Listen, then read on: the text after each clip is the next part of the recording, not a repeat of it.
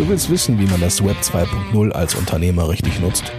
Das Ganze mit Wissen up to date und ohne diesen langweilig aufgewärmten Kram von gestern? Super. Denn genau darum geht es in diesem Podcast. Und hier ist dein Ernährungsberater in Sachen Digitalfutter, Christian Deak.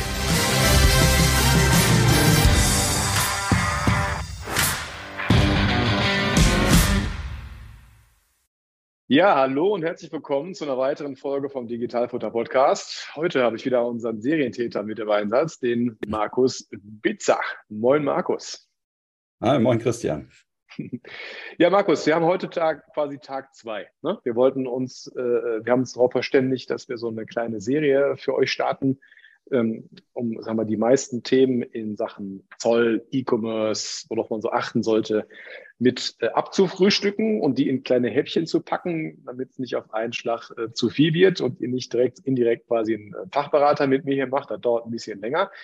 Ähm, daher, Markus, erstmal vorweg, wir wollen uns ja heute mit dem Thema Zollprüfung und vor allen Dingen also Zollprüfung und Brexit, also auch in der Verbindung miteinander beschäftigen. Vielleicht kannst du uns ja mal so erzählen, wie sieht denn eigentlich so die Prüfungslandschaft an sich aus? Man hört ja immer wieder, boah, das nimmt jetzt zu, weil Vater Staat braucht Kohle. Ist da irgendwie, äh, merkt man das? Ist das völlig losgelöst davon? Sind das wie die Geier, die, die sich jetzt auf den E-Commerce zum Beispiel stürzen, weil da Kohle zu holen ist? Man hört ja eine ganze Menge. Ja, wie sieht es da von äh, aus seiner Sicht heraus aus? Ja, der Staat braucht ja immer Kohle. Das ist äh, auf jeden Fall ein Grund.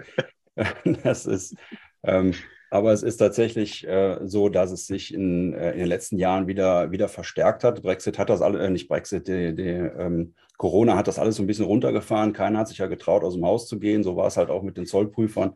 Das ist alles ein bisschen weniger gewesen, wird jetzt äh, wieder stärker, hat auch damit zu tun, dass gerade ähm, der Onlinehandel in diesen zwei Jahren stark gewachsen ist, also stärker, als er vielleicht sonst gewachsen wäre, äh, sodass da jetzt eine ganze Menge zu prüfen und zu holen ist ähm, ja, geprüft werden kann, verschiedene Sachen. Es geht immer viel ums Geld, aber es geht auch um Regelungen, um Sanktionen, die vielleicht eingehalten werden müssen. Es, es sind ja nicht nur Importe, es sind ja auch Exporte, ähm, die da eine Rolle spielen. Auch im Bereich äh, der Herkunft der Waren sind vielleicht irgendwelche Vereinfachungen, Präferenzen äh, in Anspruch genommen worden. Da gibt es auch Regelungen, die eingehalten werden müssen, bis hin zu den ganz normalen steuerlichen Prüfungen und Regelungen ist das ein riesenweites Feld, äh, wo der Zoll sich halt auch austobt. Ähm, da ähm, kann, man, ähm, kann man sich also wirklich jetzt äh, das nicht an einem Punkt festmachen oder sagen, ist es jetzt der, E-Commerce besonders betroffen, aber es ist ein Schwerpunkt, der jetzt kommt. Du hast gerade das Wort Präferenzen äh, in den Mund genommen. Vielleicht äh, erklären wir mal kurz eben, was das konkret ist. Also wenn ich damals richtig zugehört habe, geht es dann darum, äh, wo das Herkunftsland zum Beispiel von einem gewissen Wirtschaftsgut ist, was vielleicht noch sogar zusammengesetzt wird und hinterher weiter äh, weitergeschickt wird. Aber erklär doch mal dieses Wording. Ähm, wir haben letzten, letzten hatten wir auch schon ein paar. Jetzt sind wir beim äh, zufällig über das Wort Präferenz gestoßen. Was ist das denn, Markus? Ja, was ist das? Was ist eine Dampfmaschine? Das genau. Ist, das ist so die Frage, die man sich immer stellt. Was, was ist das? Wo kommt das her und was will das hier? Kann man das essen, ähm, genau. Genau, kann man das essen. Das sind auch die Fragen, die man sich auch im Zoll stellt. was will er damit vielleicht noch?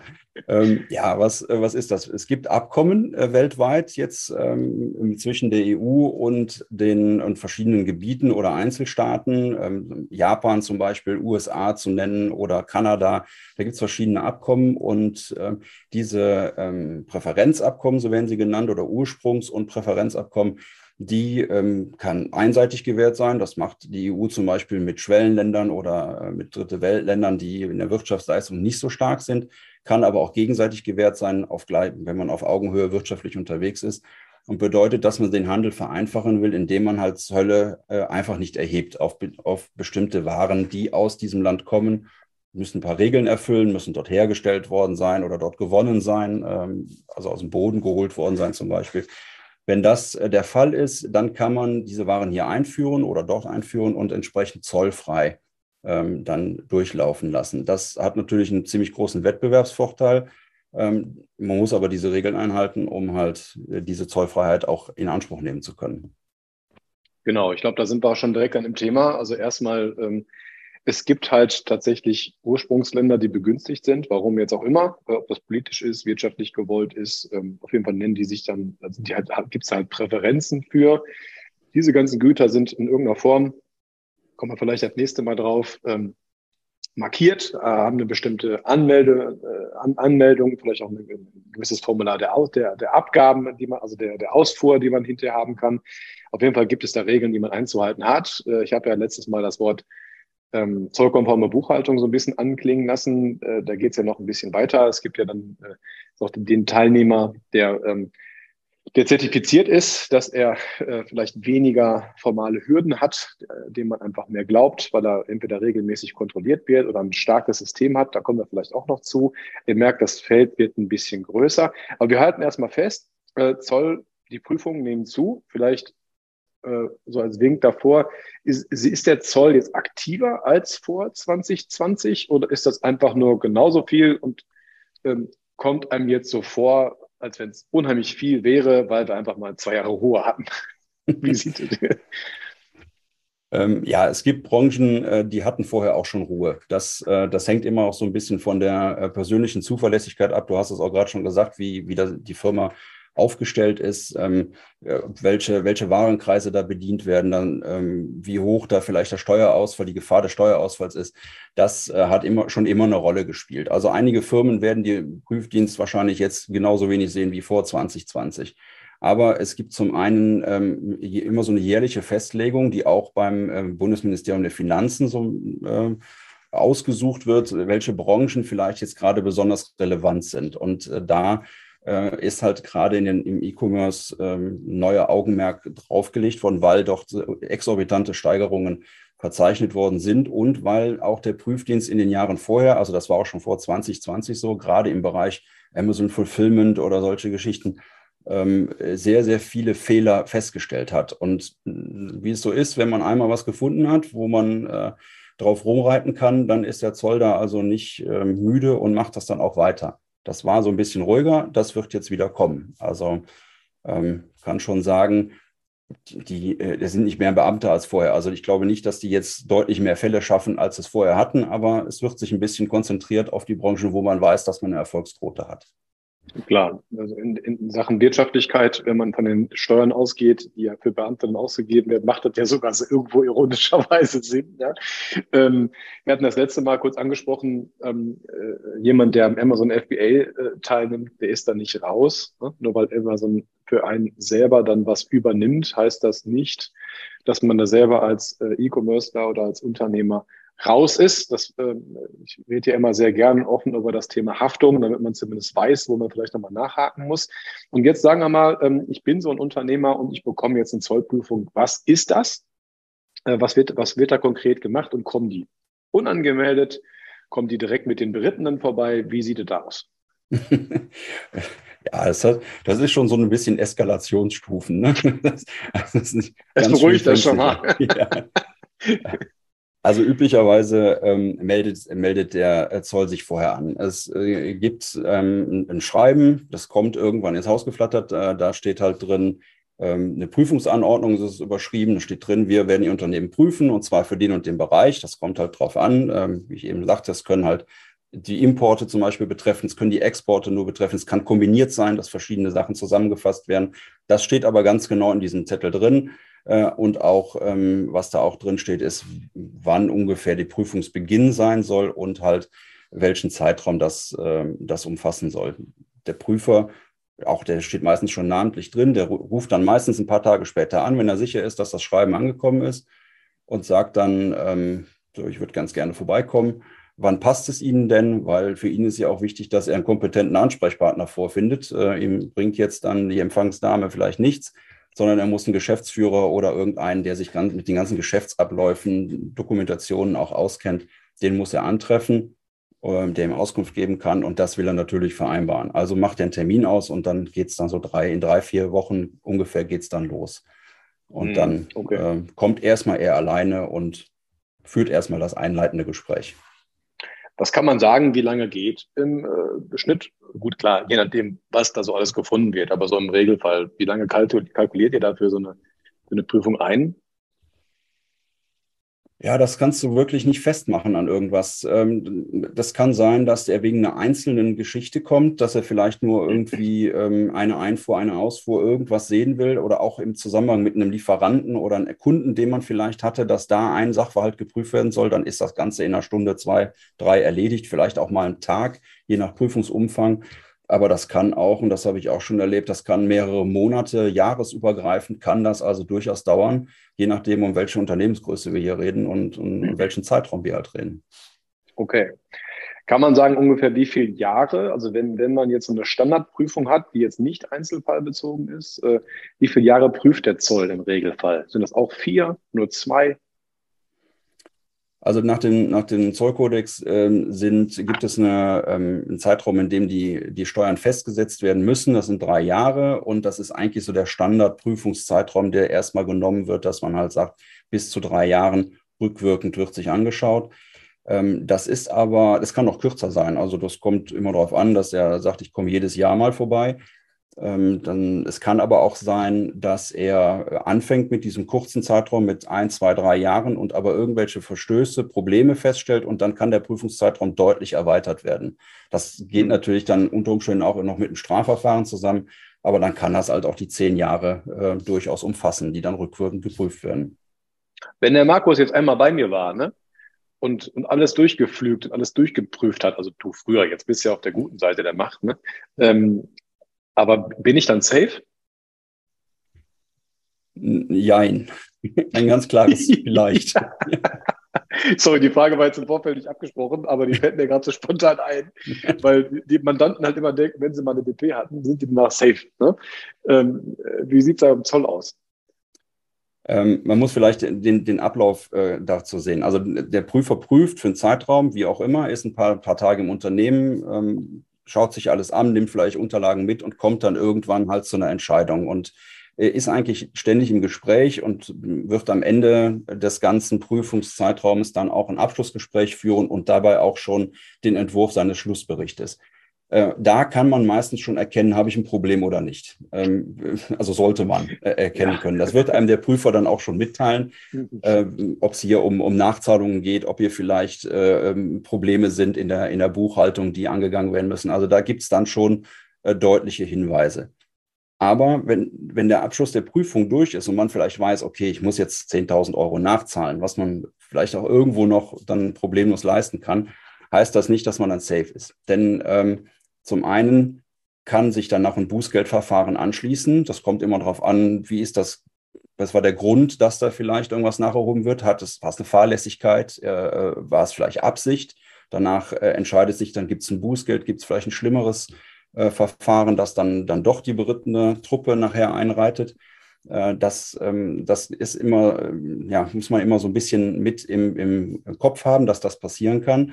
Und es ist auch so, dass man halt durch diesen Prüfungsbericht, wo man ja seine Fehler auch aufgezeigt bekommt, äh, so, so ein bisschen ähm, ähm, ja, so, so, so, eine, so eine Warnung hat, so wenn wir beim nächsten Mal kommen und du hast das nicht abgestellt, äh, dann reden wir nicht mehr nett mit dir. Ne? Also das äh, macht der Zoll dann schon oder das macht auch, macht auch das Finanzamt, dass die dann schon reinschreiben, also diese Dokumentation muss anders aussehen, die muss so und so aussehen, das und das und das muss geändert werden. Und dann kommen die zwei, drei Jahre später wieder und gucken und sagen, ja, aber wir haben es ihnen doch gesagt und sie haben es nicht geändert.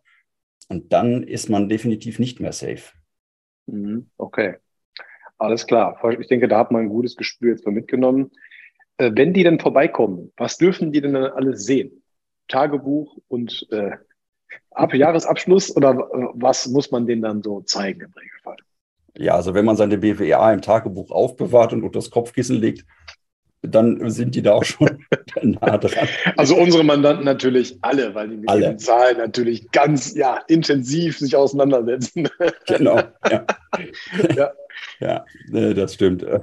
Ja, also was die sehen dürfen, ist halt alles, was mit dem Prüfungs, äh, Prüfungsumfang zusammenhängt. Äh, wie gesagt, das kommt darauf an, worum geht es hier. Einfuhren, Ausfuhren, äh, Verbrauchsteuern, ähm, Marktordnungsprüfung, was auch immer da dranhängt.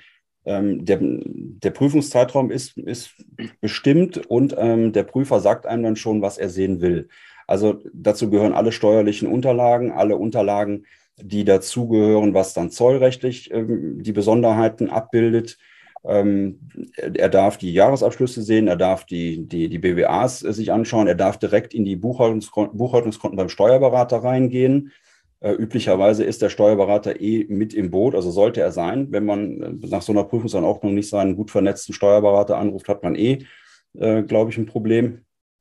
Und äh, ansonsten halt ähm, schon beschränkt, die Unterlagen beschränkt auf den Zeitraum und auch beschränkt auf den Sachverhalt. Also er kann nicht hingehen und sagen, oh, da haben sie aber einen netten Ordner, da steht was mit äh, Türkei oder da steht was mit äh, Italien oder Urlaubsreise äh, Mallorca. Das sind Sachen, die er nicht ähm, ohne weiteres sich angucken darf. Er muss dann schon ein begründetes Interesse nachweisen. Ähm, da macht es Sinn, dass man sich da äh, dann auch ja, vielleicht, wenn man sich nicht sicher ist, Hilfe holt, der Steuerberater oder halt jetzt ähm, jemand wie ich, der sich daneben stellt und sagt, na Moment, also jetzt, warum wollen Sie das denn sehen? Das können Sie erstmal ein bisschen genauer erläutern. Ähm, aber die Rechte gehen schon relativ weit, also auch Zugriff auf die IT äh, muss gewährt werden, ähm, auch auf diese, die ERP-Systeme, auf äh, Datenbanken, alles, was so irgendwie ähm, mit der ganzen Geschäftsfeld, äh, mit den ganzen Geschäftsvorfällen zusammenhängt, das gehört dazu. Markus, jetzt hast du mich spontan auf echt ein kleines Ding noch gebracht. Wie steht denn der Zoll zum Thema Digitalisierung? Oh. Also stell dir doch mal vor, ähm, äh, äh, es gibt ja jetzt dieses tolle Wort Verfahrensdokumentation, also in meiner Welt Verfahrensdokumentation und dann halt äh, ersetzendes Scannen, dass man alle seine Belege am besten wegschmeißt. Ne? So. Ähm, jetzt sage ich den Leuten halt immer, na ja, also äh, Zollbelege bitte nie wegschmeißen. Die kannst du scannen, aber die hältst du bitte im Original vor. Wie siehst du das denn? Also stell dir mal vor, du kommst jetzt Unternehmen und die haben wirklich 100 Prozent alle Unterlagen, äh, was ja schon mal ein Träumchen wäre, aber halt digital. Also ja. das heißt, die waren mal Papier. Mhm. Es gibt ja manche, die sind, die sind digital gekommen und bleiben dann digital. Okay, da kannst du ja nichts machen. Aber äh, stell dir mal vor, wir hätten jetzt äh, ganz viel, eine Tonne Papier. Und äh, um das zu verhindern, dass, dass man da nichts anbieten muss, hat man die halt schön fein sauberlich gescannt äh, man hat die den einzelnen Vorgängen, kann die zuordnen, äh, meinetwegen mit einer Indexierung oder was auch immer es da gibt, dass man sofort darauf zugreifen kann, wie bei einem Prüfer äh, aus der Finanzwelt, ganz, also wie beim Finanzamt ganz genauso, nur halt digital. Wie siehst du das? Ja. also eigentlich, eigentlich ist es genauso, wie du sagst. Es gelten die gleichen Regeln, ob jetzt ein Finanzamtsprüfer kommt oder, oder ein Zollprüfer kommt. Beide gehören zum Finanzministerium so unten drunter gehangen. Also es äh, kann da keine abweichenden äh, Vorgehensweisen oder Regelungen geben. Ähm, aber ich gebe dir recht, mit den Zollbelegen ist das immer so eine Sache, ähm, vor allen Dingen, weil bestimmte Belege müssen im Original vorliegen. Gerade wenn wir jetzt nochmal auf Präferenzgeschichten gehen, ähm, das, da sind Originalbelege einfach äh, gefordert. Ähm, der Nachprüfbarkeit wegen gibt es noch so ein paar andere Besonderheiten, auch wenn man Vereinfachungen äh, bekommen hat, wo man äh, Originale aufbewahren muss. Das, wenn man aber damit befasst ist mit diesem Themenbereich, dann sollte man das eigentlich wissen, dass diese ähm, Bereiche ausgeklammert sind. Ansonsten ist es so, auch nach den Rücksprachen, die ich mit den äh, Prüfern bisher hatte, ähm, das Zauberwort ist ein, ähm, ein stringenter Prüfpfad. Wenn also, wie du sagst, alles vernünftig gescannt ist, mit Schlagworten versehen ist, irgendwelche Hashtags hinterlegt, äh, dass den Vorgängen zugeordnet ist und dass es über eine einheitliche ID, irgendeine Nummer äh, durchgängig von Anfang bis Ende ähm, sofort aufrufbar ist, dann ist auch eine digitale äh, Buchführung für den Zoll in Ordnung. sobald das aber ein bisschen abweicht, wird es halt, wird es halt dann auch wieder kritisch. Also man hat bei uns in unserer Welt, sagt man immer, Ausfuhr, aus, eine Ausfuhrbescheinigung bitte, äh, wenn sie dann im Papier erstellt wurde, bitte im Original aufbewahren. Äh, diese halt nicht vernichten, also auch wenn sie gescannt ist, weil sie im Original aufzubewahren. Es gehört das zu den Dingen, die, äh, die zwingend immer im Original aufbewahrt werden müssen? Ähm, wobei die Ausfuhrbescheinigung ähm, ist eher für, für Umsatzsteuerzwecke ähm, relevanter. Für zollseitig ist sie gar nicht so dramatisch, weil der Vorgang ist in den IT-Systemen des Zolls eh erfasst. Es kann die Ausfuhrbescheinigung nur geben, wenn der Zoll die Ausfuhr gewährt hat. Ähm, somit ist das für ihn vom, vom Prüfschemata eigentlich nicht so relevant. Ähm, umsatzsteuerrechtlich bist du da viel besser dran, äh, da will ich gar nicht reinreden. Ähm, es gibt, ähm, also da würde ich jetzt sagen, das wäre jetzt zollrechtlich nicht so bedenklich, wenn es weg wäre, aber das kann steuerrechtlich eine ganz andere äh, Kiste sein. Aber es gibt deutlich äh, andere Zollunterlagen, die steuerlich überhaupt keine Relevanz haben, die aber dann auch wieder im Original vorliegen müssen. Wie gesagt, zum Beispiel Präferenzgeschichten, Lieferantenerklärungen, die man äh, braucht, um selber Präferenzen ausstellen zu können, sind da genannt. Lizenzen, wenn es um, um ähm, Abschreibung, Mengenabschreibungen geht für irgendwas oder äh, Lizenzen für äh, bestimmte Warenkreise. Wenn man jetzt für Disney zum Beispiel die, äh, die Mickey-Mäuse äh, verkauft, das lässt Disney nur zu mit einer gewissen Lizenz. Auch das sind so Punkte, die müssen im Original vorliegen. Okay, so, so beispielsweise Mengenabschreibung. Wir haben damals bei uns in unserer Zölli-Fortbildung dann damals gehabt, naja, hast du eine Tonne Steaks, die werden irgendwo rübergeschifft und jetzt stellt sich heraus, naja, doch, doch alles verschimmelt. Ähm, äh, das wäre so ein Ding zum Beispiel, äh, so, damit man so ein praktisches Ding vor Augen hat, ja, äh, dass man wirklich abschreibt zum Beispiel. Ähm, und da wäre dann so eine Unterlage vom Zoll halt nicht äh, zu scannen und äh, als einziges nur im Digitalformat aufzubewahren, sondern halt das Original zusätzlich auch. Okay, cool. Ähm, Vereinfachung schönes Ding. Ähm, wir haben das Wort Gestellen gerade nochmal fallen lassen. Was heißt das? Also wie wäre es denn normalerweise? der, und was hat man denn dazu verlieren, wenn man das, äh, diese Vereinfachung äh, verliert? Markus, was ist das? Ja, vielleicht fangen wir mit Gestellen an. Äh, Gestellen ist so ein Begriff, den schmeißt der Zöllner gerne in meinen Raum ähm, und da hängt halt eine ganze Menge hinten dran. Gestellen heißt einfach, wenn man die, die, die Standard ähm, ähm, ähm Definition nimmt, äh, dem Zoll mitzuteilen, hier, hier bin ich, ich habe die Ware dabei, äh, du kannst sie dir anschauen. Das ist also letztlich die Mitteilung, dass die Ware verfügbar ist, um, um zu prüfen, ob es sich wirklich um diese Ware handelt, die man da angemeldet hat. Ähm, das ist der Begriff Gestellung und an dieser Gestellungspflicht hängt eine ganze Menge hinten dran. Äh, das ist tatsächlich dann ähm, ein Pflichtverstoß, wo ein Strafverfahren hinten dran hängen kann, wo wir von Steuerhinterziehung reden. Also da ist dann schon eine ganze Menge geboten. Deswegen ist dieser Begriff in sich so unscheinbar er ist, dann doch relativ wichtig in der Zollwelt. Mhm. Ähm, der äh, Vereinfachungen haben zum Beispiel, wenn wir bei Gestellen bleiben, es gibt die Möglichkeit, gerade im E-Commerce sehr, sehr gerne genommen, dass man von dieser Gestellungspflicht, die man hat, äh, abweicht, indem man eine Vereinfachung beantragt, also sagt, ich bin besonders zuverlässig ähm, und den Zoll halt ähm, das auch nachweist durch entsprechende Buchführung und dann sagt, äh, ich packe äh, jeden Tag von 14 bis 16 Uhr meine Kartons, bevor der UPS-Bote kommt und die abholt. Ähm, und in der Zeit kann der Zoll die jederzeit bei mir prüfen. Aber ich bringe die bitte nicht mehr die 20 Kilometer weiter zur Zollstelle, um dann da drei Paletten abzuladen und äh, den Zollstelle äh, lahmzulegen. Also da ist auch der Zoll dann schon für, dass das nicht passiert.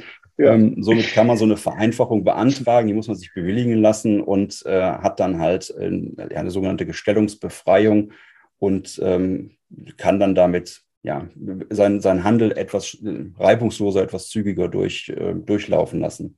Du hast gefragt, was passiert, wenn das äh, wegfällt. Ähm, kann ich jetzt aus dem aktiven, aktuellen Beispiel berichten. Habe ich gerade ein Unternehmen, dem das genau passiert ist.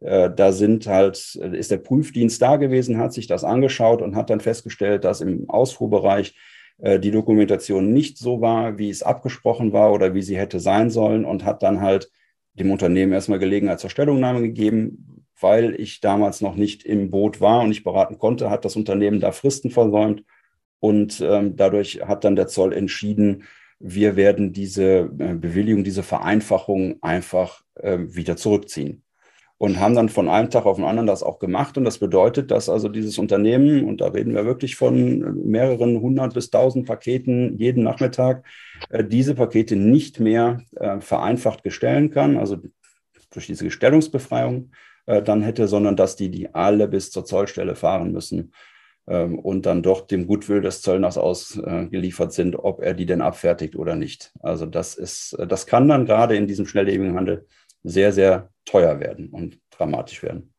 Großmahlzeit, ja. Großmahlzeit, genau. ja. Und bis man halt diese Vereinfachung wieder bean an, beantragen kann, vergeht also mal locker mindestens ein Jahr. Da gibt es eine Sperrfrist und äh, da kann man sich also ausrechnen, was das kostet, wenn man diesen so kleine Fehler begeht. Okay. Das heißt, so die nächste äh, was ich mit dir so klären wollte, war, äh, was passiert denn hinterher? Bau, Nachzahlung, Insolvenz. Ähm, ich sag mal, äh, Nachzahlung an sich, klar, wenn was nicht richtig gelaufen ist, ist selbsterklärend. Dass das Ganze natürlich bis zur Insolvenz gehen kann, das dürfte wahrscheinlich in eurer Welt genauso sein wie in Anführungszeichen in meiner. Ähm, wie sieht's mit Bau aus? Also ähm, kommt man in Bau, wenn man mit dem Zoll nicht gut umgeht? Der ein oder andere. Vielleicht auch verdientermaßen. Ja. Nein, das ist äh, ja also tatsächlich alles. Ne? Alles, was du aufgezählt hast, kann, kann einem blühen, auch äh, fast schon in der Reihenfolge. Ähm, das ist ähm, das Übliche ist ja eigentlich die Nachzahlung. Das, das kennt man ja schon. Ähm, kann ja auch mal eine Erstattung sein, kann ja auch mal gut laufen, ja, dass man zu gut gearbeitet hat vielleicht. Ähm, aber wie ich ja eben schon mal sagte, das kommt immer darauf an, wie ist das im Einzelfall gewesen? Ähm, war es eine Fahrlässigkeit? Hat es sich, war es Einzelfälle, dass es mal hier oder da einen Fehler in der Buchung gegeben hat? Ähm, oder war das ein konstantes Ding, was, äh, also, wo man schon dran, dran fühlen kann, dass da genau jeder mitgespielt hat, jeder wusste, äh, woran es läuft, sodass also nach einer Nachzahlung sich entweder ein Bußgeldverfahren anschließen kann, rein wegen der Fahrlässigkeit, Unternehmensbuße, oder dass nachher vielleicht der Geschäftsführer oder der Inhaber äh, dann tatsächlich haftungsmäßig rangezogen wird und dann halt auch in den Bau gehen kann. Ähm, da kann man da kann man so überlegen. Ähm, wir haben es damals früher so gemacht, als ich noch in der Fahndung war. Wenn es so ab einer Million Steuerhinterziehung hat man eigentlich immer den Haftbefehl beantragt. Dann ähm, konnte man schon damit rechnen, dass es, dass es in den Bau geht, wenigstens für Untersuchungshaft. Ähm, aber das ist eigentlich so der Bereich, wo viele Staatsanwaltschaften dann schon sagen, also da sollten wir mal über eine Haft ähm, nachdenken. Der Betrag kann aber auch geringer sein. Also da kann man sich jetzt nicht so dran festhalten, so, boah, super, ich habe zum Glück nur eine halbe Million. ich bin safe. Also da kann man sich nicht so dran festhalten. Das, das halt so viele Einzelumstände, die da mit reinspielen. Ähm, auch wie, wie ist es nachher im Verfahren gelaufen? Wie hat sich der, der, derjenige begeben? Hat er vielleicht versucht zu vertuschen, irgendwas? Also da gibt es dann schon noch andere Beweggründe, dass da vielleicht eine Haft passieren kann. Ähm, was halt durchaus immer droht, ist halt Insolvenz. Ne? Das, ähm, ja. äh, da muss man vielleicht sich klar machen, der Zoll ist ja konsequent hinter dem Geld her. Wir hatten es ja in der letzten Folge auch schon mal angesprochen diese Zölle, die da eingenommen werden, das sind ja traditionelle Eigenmittel der EU und ähm, gehen ja zu 75 bis 80 Prozent direkt in den EU-Haushalt ein. Und Deutschland muss das Geld vorstrecken. Wenn also jemand nicht gezahlt hat oder, ähm, oder zu wenig mhm. gezahlt hat, ähm, der Zoll das feststellt, dann sagt die EU-Kommission, ja, das ist ja schön, ich hätte schon mal gerne mein Geld. Und dann sagt Deutschland, und das weiß man ja, glaube ich, von, je, von sich selber, wenn man irgendwie von Fremden noch Geld zu kriegen hat, das findet man auch nicht so toll, wenn der nicht zahlt oder wenn die Zahlung rausgezögert wird. Und ja. da sagt Deutschland auch, ähm, so, das will ich haben und das geht mit aller Härte bis äh, vor die Finanzgerichte. Und wenn das dann durchgeboxt ist, dann geht es auch ähm, mit Vollstreckungsbeamten und mit Insolvenzantrag ähm, durchaus ähm, richtig den Leuten an den Kragen. Das ist existenzbedrohend. Ja, jetzt hatte ich ja im, letzten Absatz hier bei uns noch äh, Brexit. Ich würde sagen, da, dem widmen wir uns vielleicht auch noch mal in einer eigenen Folge. Ähm, ich kann es, glaube ich, vorwegnehmen. Brexit hat die Sachen eher verschärft, also äh, war kompliziert, Anführungszeichen, ja, und, und nicht vereinfacht. Äh, ich denke mal, da kommen wir vielleicht noch mal eine einzelne Folge drauf zurück. Ich glaube, ähm, also erstmal gucke ich so ein bisschen auf die Uhr, den faulen Jogger haben wir heute ein bisschen leiden lassen, aber ich glaube, das war sehr interessant. Also in Form von, ich hoffe, man konnte uns äh, gut folgen. Man hat eine Menge mitgenommen, also ich auch wieder. Also es ist einfach schön und ich muss einfach aus meiner Erfahrung sagen, so ein bisschen, ähm, es gab früher auch so, so, so Dinger, so, so Steckenpferde, die nicht so richtig beachtet wurden. Das war, als ich noch meine Ausbildung gemacht habe, auch schon echt her, aber da gab es den Lohn, ne? Lohn hat man damals auch nicht so richtig drauf geachtet. Naja, da ist der Zoll auch mittlerweile so ein bisschen für zuständig. Ähm, also es weitet sich so ein bisschen aus, ne, dass, dass äh, Sachen stärker geprüft werden und auch mehr in den Fokus geraten, nicht zuletzt ja, weil die Strafen auch einfach dementsprechend sind. Ähm, und da gehört der Zoll mittlerweile einfach für mich, also gerade im Bereich E-Commerce mit dazu. Ähm, Wichtigstes nochmal aus der ersten Folge, auch wenn ihr bei Amazon seid oder irgendeinen anderen Dienstleister für euch ähm, einspannt. In meiner Welt sagt man immer, man haftet für den Erfüllungsgehilfen. Das heißt also, man ist als Unternehmer trotzdem mit dabei. Das heißt, ähm, geht bitte nicht davon aus, dass es euch, äh, dass ihr einfach schon alles richtig macht. Ihr müsst erstmal wissen, was ihr macht und ob ihr es richtig macht und was man überhaupt tun muss. Ne? Und da ist dann so eine Anfangsberatung zum Beispiel sehr, sehr vorteilhaft, so wie wir das beispielsweise mit unseren Mandanten immer machen, bevor die überhaupt Mandant werden, dass wir die erstmal auf die Hebebühne packen, äh, um denen erstmal ein Bild dafür zu geben, was man überhaupt tun sollte, um vernünftig durchzukommen. Ich glaube, so ist das beim Zoll äh, ganz genauso. Äh, die positive Nachricht ist, wir haben, wie gesagt, mit den Zöllnern aktuell super gute Erfahrungen gemacht. Man kann mit denen wirklich sehr, sehr gut klarkommen. Man muss also jetzt nicht äh, so ein, so ein äh, einfach nur ihre Angst davor haben, sondern das war wirklich äußerst angenehm bislang. Ähm, und den Kollegen hier, den, unseren Markus, den kann ich auch nur herzen, wärmstens empfehlen. Man sieht ihn ja hier, hört ihn hier. Man kann einfach super mal mitreden und, und schauen, äh, ob man auf dem richtigen Gleis ist, äh, weil das Gleis ist wichtig, weil das hinterher genauso geprüft wird wie andere Gleise auch. Und weil wir in Ruhe schlafen wollen, macht das definitiv Sinn. Markus, dann erst nochmal vielen lieben Dank für deine Zeit. Ähm, ich freue mich tatsächlich jetzt schon wieder auf die nächste Episode, was wir da so ausgraben. Äh, wir haben, sorry, dass ich so zwei, drei Sachen spontan mit reingenommen habe, aber die fallen einem dann manchmal während der Unterhaltung ein. Aber ich glaube, davon lebt der Podcast auch so ein bisschen. Daher vielen lieben Dank nochmal. Äh, derjenige, der die Kontaktdaten von Markus haben möchte, ähm, der-bizza.com, also Markus Bizza, ich glaube, äh, in den sozialen Medien auch überall gut zu finden. Die Homepage, wie ich letztes Mal schon sagte, in Augenweide, ziemlich cool. Also einfach gerne mal draufschauen, gucken. Und wenn ihr ansonsten nichts habt, Markus, vielen lieben Dank und dann würde ich sagen, bis zum nächsten Mal. Danke dir. Bis bald. Bye.